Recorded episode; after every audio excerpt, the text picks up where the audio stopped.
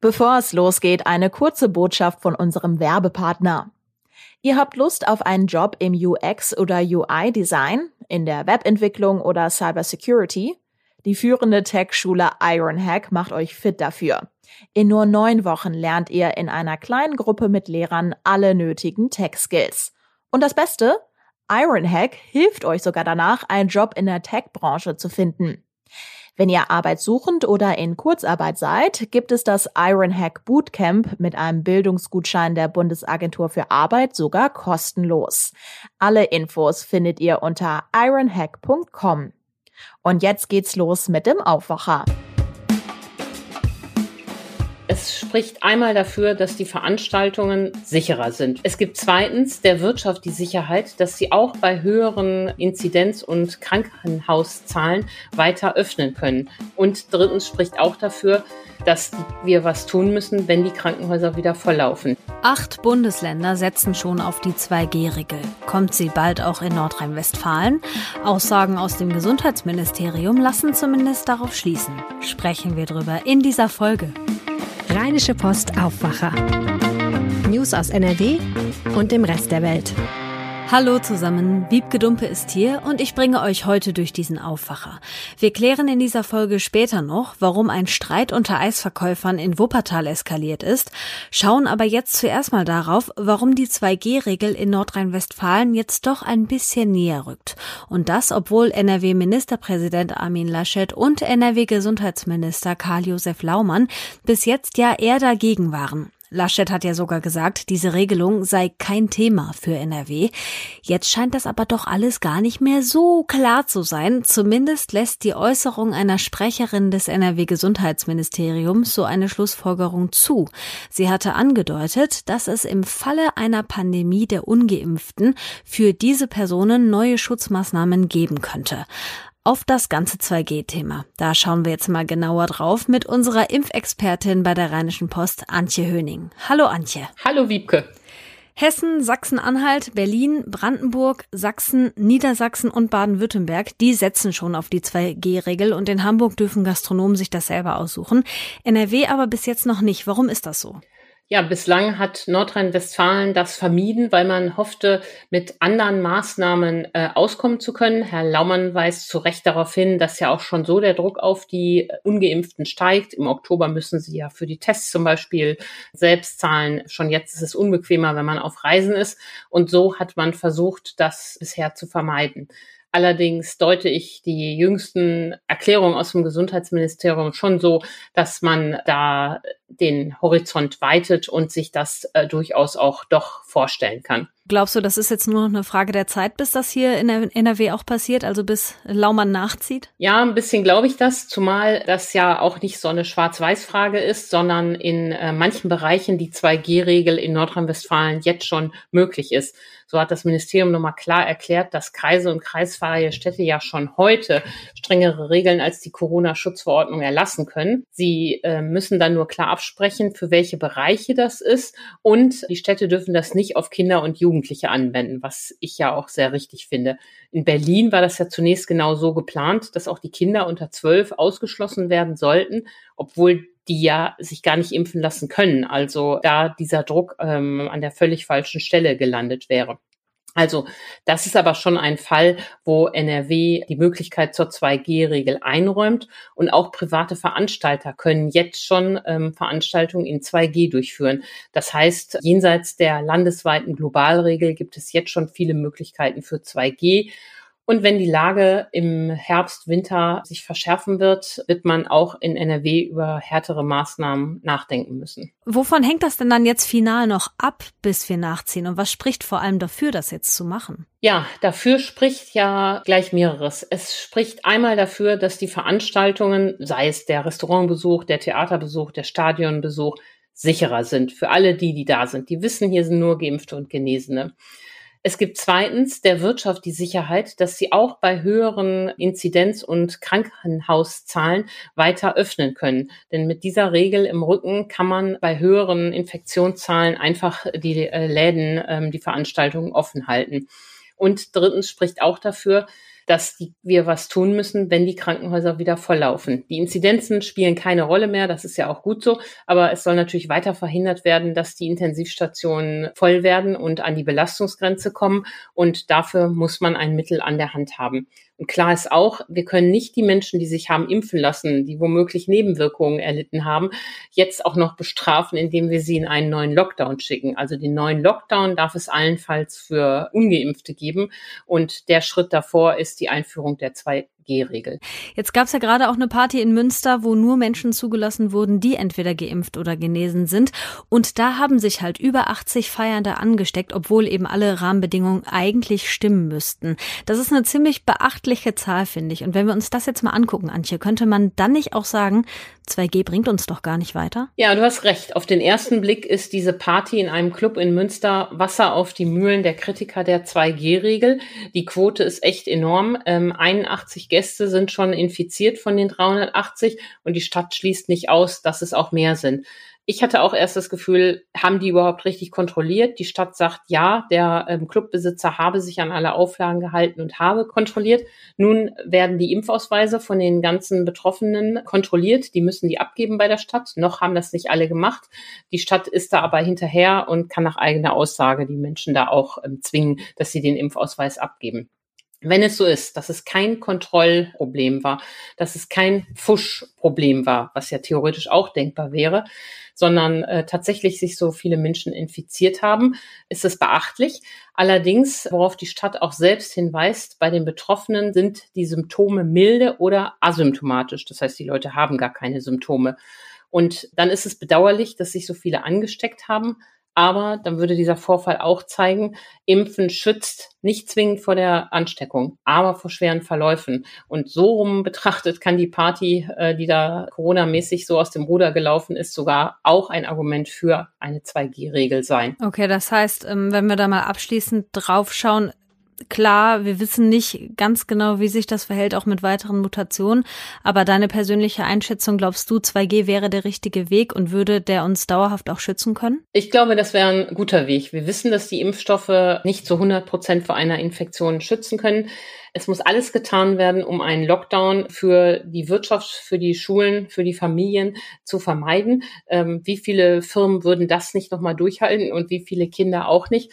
Und da wäre doch 2G ein guter Weg. Es ist nicht gut, wenn wir falsche Rücksicht auf Ungeimpfte nehmen. Sie haben ja die Möglichkeit, sich impfen zu lassen und für sich andere Bedingungen herzustellen. Aber wer sich gegen die Impfung entscheidet, muss auch die Konsequenzen tragen im gesellschaftlichen Leben. Das sagt Antje Höning. Da bin ich mal gespannt, ob und wann wir hier in NRW auch die 2G-Regelung bekommen. Danke, Antje, für den Überblick. Vielen Dank, Wiebke.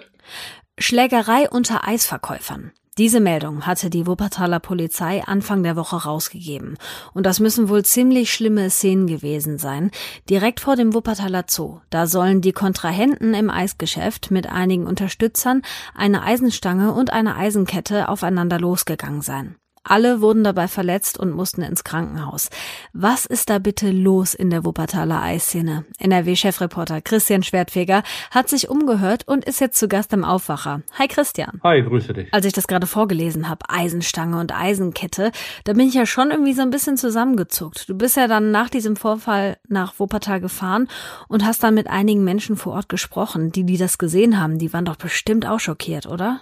Ja, eine Kassiererin des Zoos sagte mir halt, dass gerade die Kinder, da waren unheimlich viele Kinder, die gerade in den Zoo gegangen sind, waren Samstagnachmittag, äh, ist Familientag, die haben diese Schlägerei mit anbekommen. Die sind mitten reingeraten. Ne? Die haben nichts abbekommen, aber die haben gesehen, wie die Männer da aufeinander eingeprügelt haben. Und das äh, halt äh, mit diesen Eisenstangen da waren auch Kinder sicherlich zum Teil verstört, aber auch die Anwohner äh, dachten, das hätten sie noch nie erlebt, sowas. Ne? Also solche äh, Szenen also wären ganz, ganz schlimm und heftig gewesen. Aber warum haben die sich denn da gestritten? Also geht es tatsächlich um den Verkauf, also wer da irgendwie den besten Platz bekommt? Ja, also davon gehen äh, die Eisverkäufer in Wuppertal aus. Also die Szene am Wuppertaler Zoo stellt sich wie folgt dar. Seit vielen Jahren, äh, seit Jahrzehnten schon, wird dieser Platz vor dem Wuppertaler Zoo, der relativ äh, lukrativ ist für einen Eiswagenverkäufer, weil da, wie ich eben schon angesprochen hatte, viele Kinder sind und Familien, steht dort seit vielen, vielen Jahren. Und es ist immer derselbe, ich nenne es jetzt mal Betreiber, der dort steht und jetzt hat halt versucht, seit einigen Wochen ein Konkurrent äh, eben diesen Platz streitig zu machen. äh, Beobachtungen auch zunächst von Anwohnern und auch von einigen Zoo-Mitarbeitern selbst, die mir gesagt haben, dass so seit drei, vier Wochen ungefähr ein Konkurrenzwagen dort auch immer wieder äh, an den Zoo fährt und versucht halt äh, den Platz für sich zu gewinnen. Und am Samstag muss, ich das, muss die Situation dann eskaliert sein. Der Alteingesessene stand, äh, so haben es die Augenzeugen äh, mir beschrieben, als erster direkt am Zoo-Eingang. Und äh, der Konterent kam dann später hinzu und hat sich einfach mit seinen Eiswagen davor gestellt.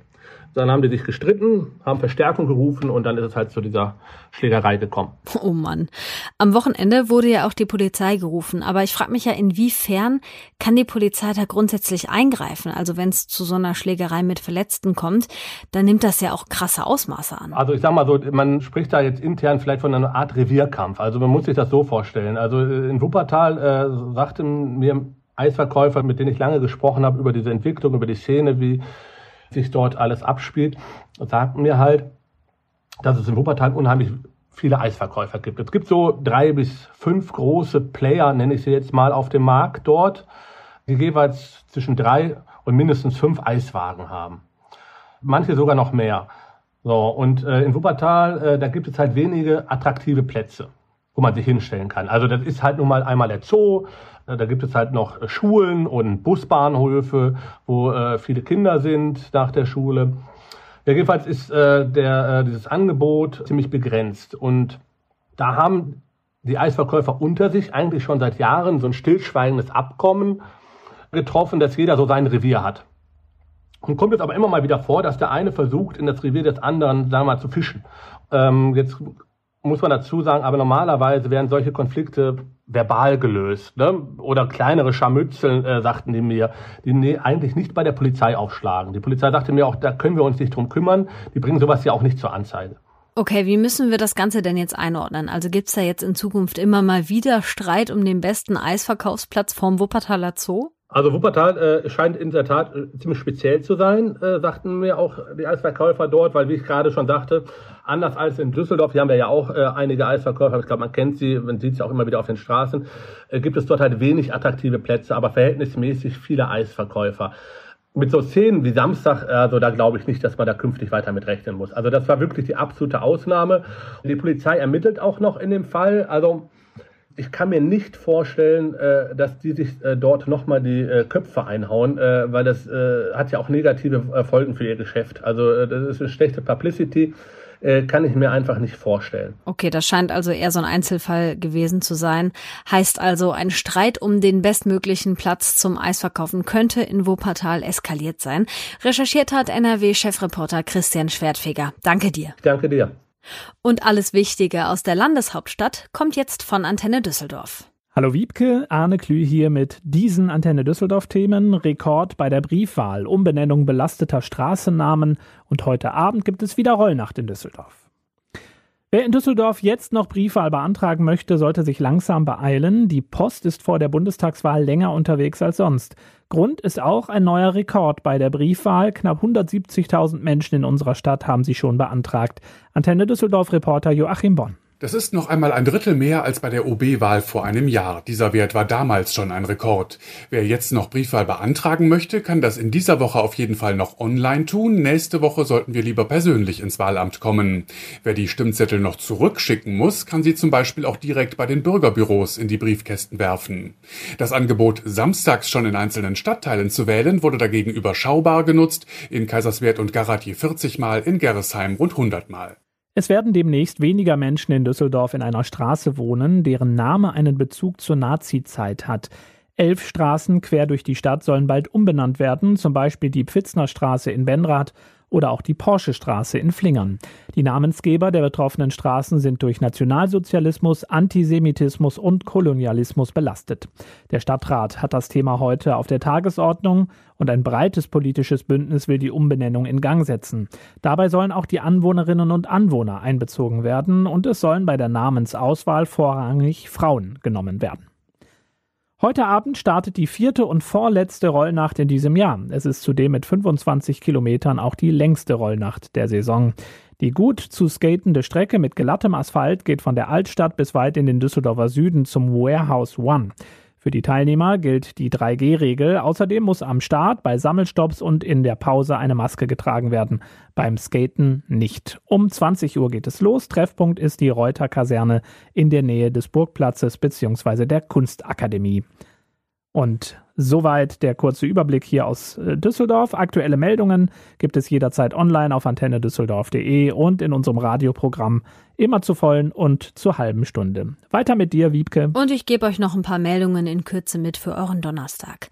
Die NRW-Grünen wollen sich heute zum Urteil zur Räumung des Hambacher Forsts äußern und ein Positionenpapier vorstellen. Das Kölner Verwaltungsgericht hatte entschieden, dass die Räumung des Hambacher Forsts vor drei Jahren rechtswidrig war. Falls euch auch die Sicht der Aktivistinnen und Aktivisten interessiert, meine Kollegin Claudia Hauser hat vor Ort mit ihnen gesprochen. Den Artikel dazu verlinke ich euch in den Show Notes. Knapp dreieinhalb Stunden unter Flutlicht, ein Publikum im Stadion und Länderspielflair. So wird heute Abend der Nationenpreis im Springreiten beim CHIO in Aachen ausgetragen. Der Mannschaftswettbewerb ist das Highlight des weltweit größten Reitturniers und ist mit einer Million Euro dotiert. Das deutsche Team zählt neben Schweden, den Niederlanden und Belgien zu den Favoriten, aber auch die Franzosen und Amerikaner haben gute Chancen. Deutschland hatte den Wettbewerb zwischen 2016 und 2018 dreimal in Folge gewonnen.